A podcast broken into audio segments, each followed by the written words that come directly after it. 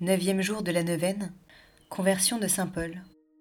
Au moment de sa conversion, Paul est un jeune homme juif de 35 ans, formé pour pratiquer et faire respecter la tradition pharisienne, en particulier dans toutes les exigences de la loi.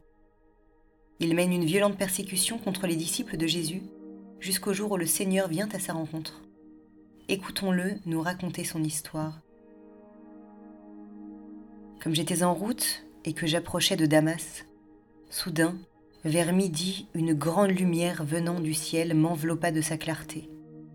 Je tombais sur le sol, et j'entendis une voix me dire Saul, Saul, pourquoi me persécuter?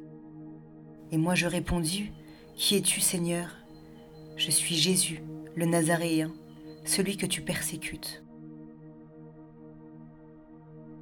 Ceux qui étaient avec moi virent la lumière, mais n'entendirent pas la voix de celui qui me parlait. Alors je dis, Que dois-je faire, Seigneur? Le Seigneur me répondit, Relève-toi, va jusqu'à Damas, et là, on te dira tout ce qu'il t'est prescrit de faire. Comme je n'y voyais plus rien à cause de l'éclat de cette lumière, je me rendis à Damas, conduit par la main de mes compagnons.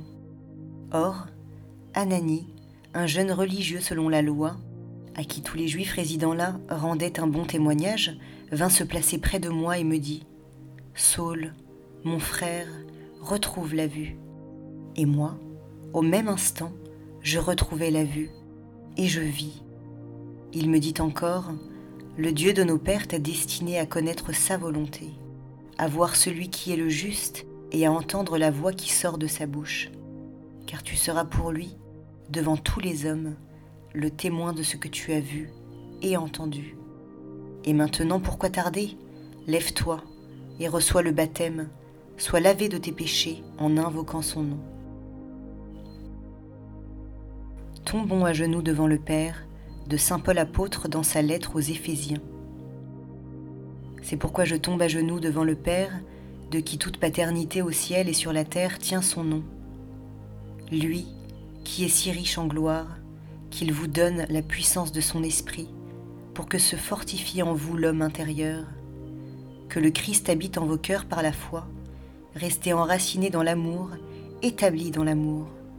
Ainsi, vous serez capable de comprendre avec tous les fidèles quelle est la largeur, la longueur, la hauteur, la profondeur. Vous connaîtrez ce qui dépasse toute connaissance, l'amour du Christ. Alors, vous serez comblés jusqu'à entrer dans la plénitude de Dieu. À celui qui peut réaliser, par la puissance qu'il met à l'œuvre en nous, infiniment plus que nous ne pouvons demander ou même concevoir, gloire à lui dans l'Église et dans le Christ Jésus, pour toutes les générations dans les siècles des siècles. Amen.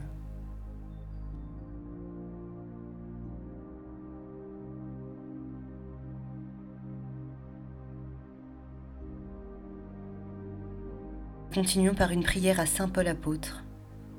Apôtre de Jésus-Christ, Dieu t'a appelé alors que tu étais encore un persécuteur. Infatigable missionnaire, tu as parcouru villes et pays pour annoncer à tous la bonne nouvelle. Puissent nos vies être disposées à une conversion profonde du cœur et de l'esprit.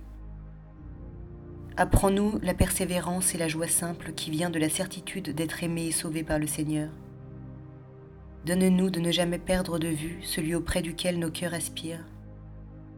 Saint Paul, toi qui fus dans les larmes et dans les drames un guide et un pasteur, aide-nous à cheminer chaque jour avec une foi et une espérance inébranlables, conduits par Jésus le Christ notre Seigneur. Amen.